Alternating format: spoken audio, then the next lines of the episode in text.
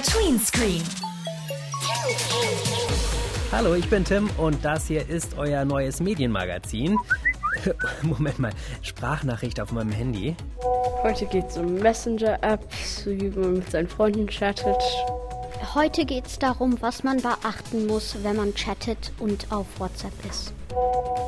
Was man darauf tun sollte und was man nicht darauf tun sollte. Ja, das klingt jetzt fast ein bisschen streng, aber richtig ist, wir kümmern uns heute darum, wie diese kleinen Nachrichtenprogramme mehr Spaß machen, wie man Streit und Missverständnisse vermeidet und was man gegen dieses Gefühl machen kann, irgendetwas zu verpassen, wenn man nicht dauernd seine Nachrichten checkt. Nein, ich schaue mir die Nachricht jetzt auch nicht an, denn jetzt geht die Sendung los. MDR Tweens. Tweenscreen. Wir funken dazwischen. WhatsApp, Telegram, Streamer, Signal, so heißen ein paar der Programme, die fast jeder auf dem Handy hat und mit denen man sehr praktisch mal eben Nachrichten austauschen kann. Zack ist eine Info oder ein Spruch verschickt, super einfach und super schnell, aber gerade das kann auch ein Problem sein, denn nicht immer kommt ja die Nachricht so an, wie sie gemeint ist. Warum das so ist und wie sich das verhindern lässt, das habe ich mir in Pirna erklären lassen. Dort hat die Initiative Social Web macht Schule einen Workshop in der Volkshochschule veranstaltet. Thema, wie textet man ohne Missverständnisse? Also wir bauen zwei Türme, einer ist kleiner und der andere ist größer. Bei den größeren fangen wir an mit zwei kleinen braunen Bausteinen. Lotte stapelt auf einem Tisch Klötzchen. Darauf stellen wir eine braune Brücke.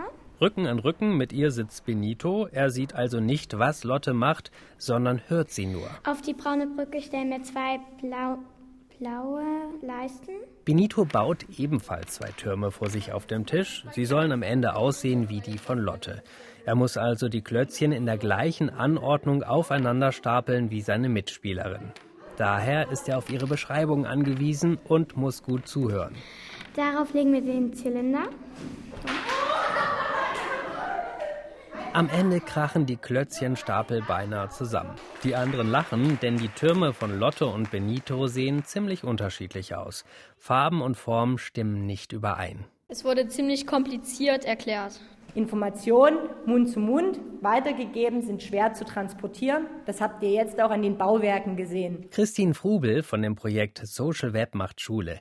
Sie hat sich das Spiel ausgedacht. So sieht's aus, wenn wir in einem Raum sind und miteinander reden können. Jetzt möchte ich mit euch nochmal über WhatsApp sprechen, beziehungsweise über Instant Messenger und wie schwierig es ist, dass man dort ordentlich miteinander kommuniziert, ohne dass es zu Missverständnissen kommt. Wenn man zum Beispiel einen Scherz macht und dann nicht Scherz schreibt oder sowas. Man kann es halt völlig falsch verstehen, wie der andere das quasi meint. Man weiß halt nicht, wie der andere es ausdrücken will. Wenn man es jetzt wütend ausdrücken will, sollte man halt so einen wütenden Emoji hintersetzen. Das hilft natürlich, damit man weiß, was der andere meint. Nehmen wir zum Beispiel die Aussage, mir ist kalt. Wenn ich dahinter einen äh, fröstelnden Smiley mache, der ein Fieberthermometer im Mund hat, dann weiß jeder, oh ja, der ist kalt, die wird krank, Mist. Man kann aber auch sagen, mir ist kalt und daneben macht man einen total glücklichen Smiley, weil es ist Sommer und endlich ist es mal wieder kalt und man kann endlich mal wieder frieren und muss nicht mehr schwitzen. Emojis helfen, dass man eine Nachricht richtig einsortieren kann.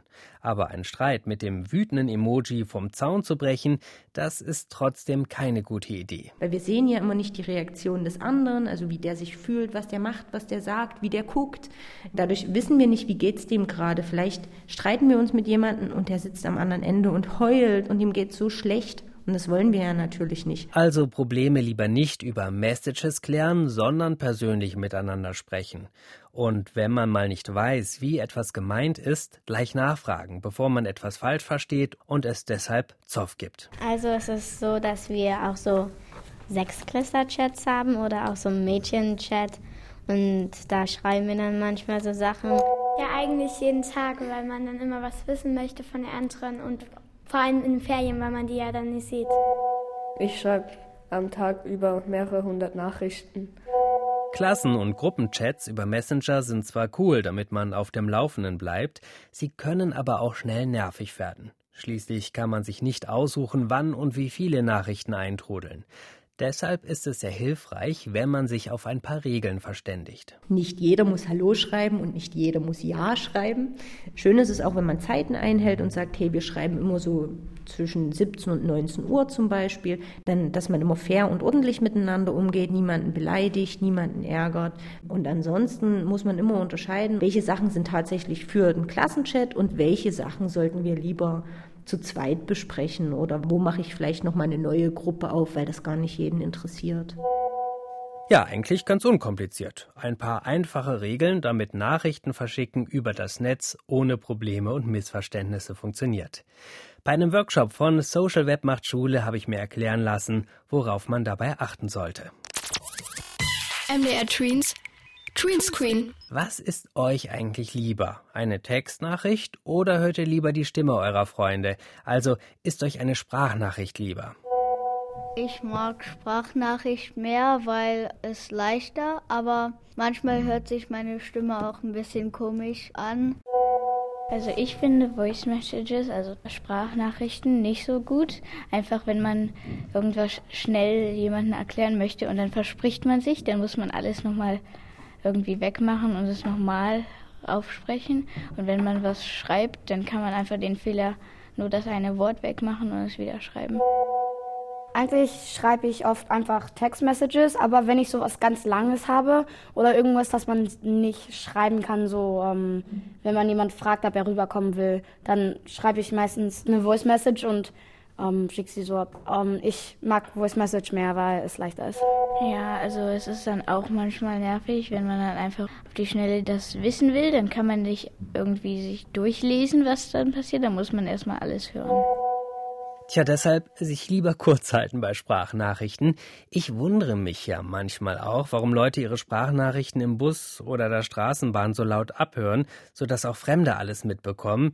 Okay, ja, oft erfährt man da nicht so interessante Sachen über andere Leute, mehr so Dinge wie, dass sie noch Kartoffeln aus dem Supermarkt mitbringen sollen. Aber ich persönlich würde ja jetzt nicht jeden an meinen Sprachnachrichten teilhaben lassen.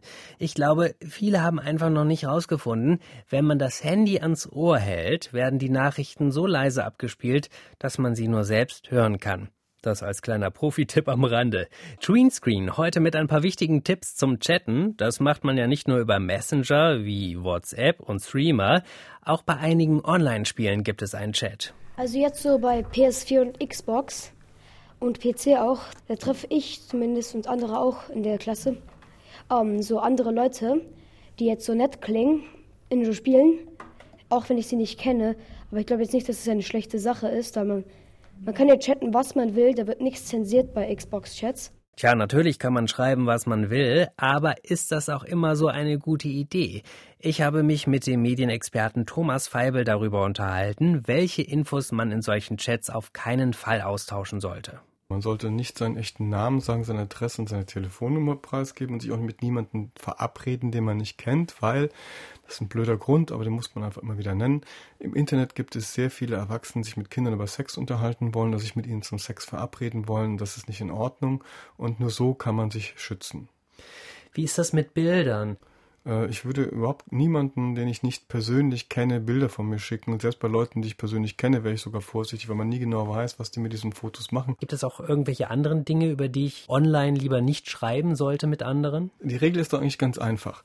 Würdest du, wenn du Straßenbahn fährst, einfach dich neben jemanden setzen und sagen, Hallo, ich bin der Tim.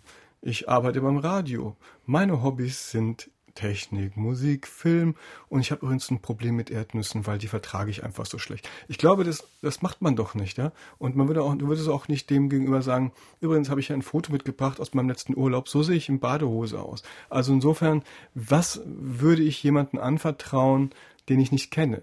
Eigentlich im Prinzip nichts. Es gibt natürlich Kinder, die sich mit mir unterhalten, aber es kann natürlich auch jemand anders sein, der sich da einschleimt und mir immer recht gibt und mir immer sagt, Mensch, du bist aber klug.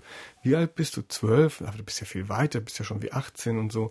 Und darauf darf man halt nicht reinfallen. Darum finde ich, wenn man jemandem vertraut, dann sollte man den vorher persönlich gesehen und gesprochen haben, auch persönlich kennen und es wie im richtigen Leben halten. Ich würde auch nicht in meiner Schulklasse jedem alles erzählen, sondern ich würde nur dem erzählen, dem ich vertraue. Und dazu muss ich ihn kennen. Nun ist es ja so, wir sind eigentlich alle im Prinzip die ganze Zeit erreichbar, online, tauschen dauernd irgendwelche Nachrichten aus, haben dann auch manchmal das Gefühl, einfach was zu verpassen, wenn man zum Beispiel nicht in der WhatsApp-Gruppe immer dabei ist und immer zurückschreibt oder zumindest immer guckt, äh, wer jetzt gerade wieder was geschrieben hat. Wie kann man damit denn umgehen, dass man da vielleicht ein bisschen cooler und gelassener wird? Das ist sehr schwierig, weil es ja gibt, nennt man auch FOMO übrigens, die Angst eben irgendwas zu verpassen und dass plötzlich alle anderen ohne was machen.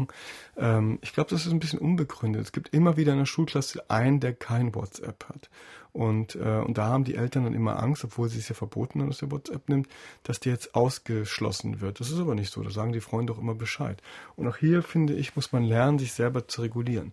Und bei vielen Familien ist es so, man kommt nach Hause, legt das Handy erstmal in so eine Schale am Eingang, macht die Sachen, die man erledigen muss Hausaufgaben, Mittagessen, keine Ahnung, und ähm, kann sich dann später wiederholen. Bei den Hausaufgaben legt man es wieder zurück in die Schale und abends beim Schlafengehen kommt, bleibt es sowieso nicht im Schlafzimmer. Also dass man immer wieder für Momente sorgt, wo man ungestört ist und sich konzentriert auf seine Sachen kümmern kann, weil sonst kennen wir ja auch, das Smartphone ist der größte Allesunterbrecher der Welt. Also es dauernd fiebt und piept, es dauernd kommt irgendwas. Meistens ist es gar nicht so wichtig.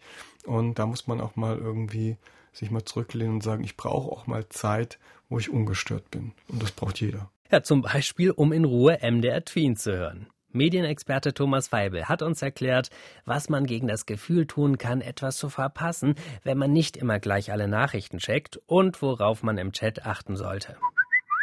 Ja, da bekomme ich gerade schon wieder eine Nachricht. Ähm, Moment mal, was steht da? Wenn du diese Nachricht nicht an fünf deiner Freunde weiterleitest, dann wachsen die Haare auf der Nase. Naja, in der kalten Jahreszeit kann das ja ganz praktisch sein, ne? Ja, aber ernsthaft, wisst ihr, was ich mit solchen Nachrichten mache? Einfach löschen.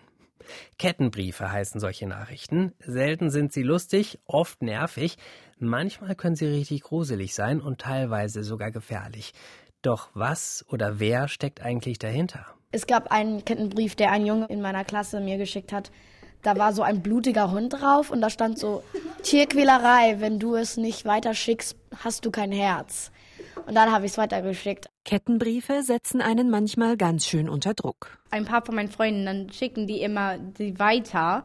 Und manchmal ist es auch so, wenn du diese Person gern hast oder so. Und dann bin ich so, ja, ich habe dich gern, aber ich will keinen Kettenbrief weil ich mag Kettenbriefe nicht und die nehmen auch Speicherplatz auf, wenn dir irgendwie zehn Leute den gleichen Kettenbrief schicken. Kettenbrief, das sind im Prinzip Nachrichten. Meist bekommt man die per WhatsApp zugeschickt und die verbreiten sich dann wie in so einem Schneeballsystem oder wie ein Virus kann man sich das vorstellen. Also einer bekommt eine Nachricht und verteilt die an alle seine Freunde. Marcel Burkhardt von der Initiative Social Web macht Schule.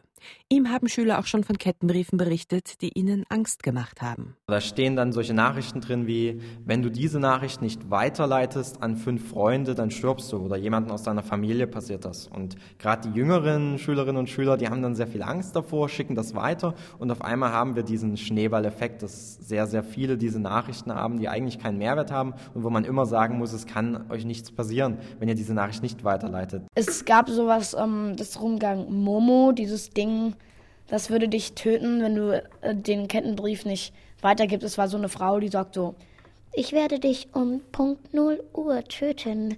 Es ist komisch, weil meiste Kettenbriefe sind so geschrieben und der Kettenbrief ist so eine, eine Voice Message. Momo hat riesige Augen, einen riesigen Mund und erinnert ein bisschen an eine Krähe. Teilweise ruft der Fake-Geist sogar zu gefährlichen Spielen auf. Kinder und Jugendliche sollen sich dabei schon lebensgefährlich verletzt haben. Deshalb gilt hier besonders Kettenbriefe wirklich ignorieren und löschen, auf keinen Fall weiterleiten, vor allem nicht an jüngere Schülerinnen und Schüler, die dann wirklich Angst bekommen können. Aber es gibt auch irgendwie so welche, wo es steht, schicke das zu zehn Leuten und dann wird dich in der Nacht deine große Liebe finden oder so. Weiß ich nicht, warum das Leute rumschicken. Vielleicht ist es ihnen langweilig, ich weiß es nicht.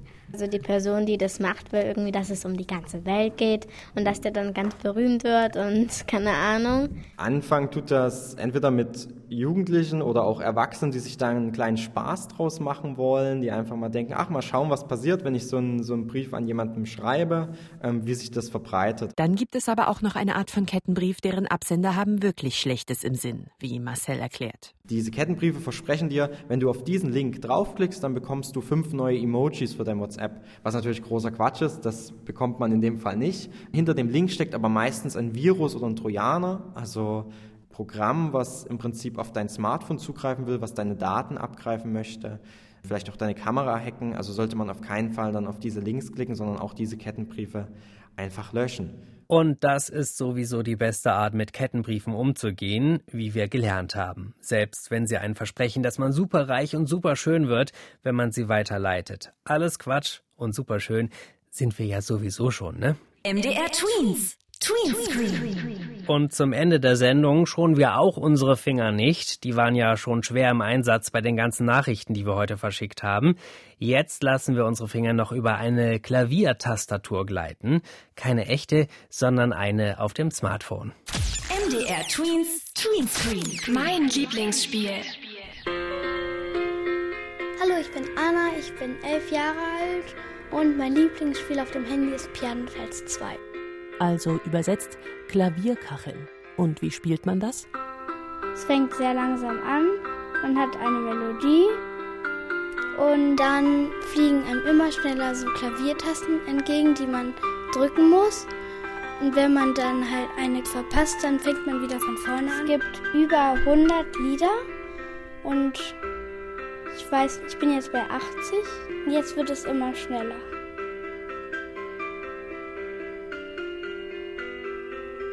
Das ist noch eins der langsamsten Lieder. Und dann. Richtig Klavier spielen muss man übrigens nicht können. Es ist nur Reflex, dass man sofort auf diese Tasten drückt. Okay. Und jetzt kommt immer wieder Werbung. Das ist nicht so toll, weil früher war das nie so. Was nervt, das kostenlose Spiel wird andauernd durch Werbevideos unterbrochen. Dass es jetzt auch ähm, Sachen mit Geld gibt und dass man sich die dann selber kauft. Das, das gab es vorher nicht. Aber es gibt auch was umsonst. Wer gut spielt und viele Punkte einsammelt, bekommt eine Belohnung. Und jetzt bekommt man sozusagen ein Puzzle. Es gibt Puzzles von Schubert, Beethoven und einen Komponist. Und dann, wenn man vier Puzzleteile gesammelt hat, dann entsteht ein Puzzle. Dann bekommt man da 18 Lieder. Und hat wieder was zu tun. Wie lange spielt man etwa? 10 bis 20 Minuten. Manchmal kann man es auch länger oder manchmal kürzer spielen. Und es geht auch offline, also man kann es überall spielen, im Flugzeug oder im Auto. Nach 30 Runden ist allerdings Schluss. Dann schreibt die App eine Pause vor. Für Anna ist das okay. Das geht. Dann ist man noch nicht zu lange am Handy und kann man danach noch irgendwas machen. Lesen oder sowas. Piano Teil 2, das Lieblingsspiel von Anna, auch wenn sie mittlerweile von der Werbung und den In-App-Käufen genervt ist. Immerhin, das Spiel ist kostenlos und lässt sich auch so gut spielen, ohne dass man extra etwas kaufen muss. Ja, ich habe jetzt für heute auch genug auf dem Handy rumgetippt. Ich brauche eine Pause. Ich freue mich aber schon auf die nächste Ausgabe Tween Screen mit euch. Ich bin Tim. Tschüss und bis bald. MDR Tween Screen. Dein Medienmagazin.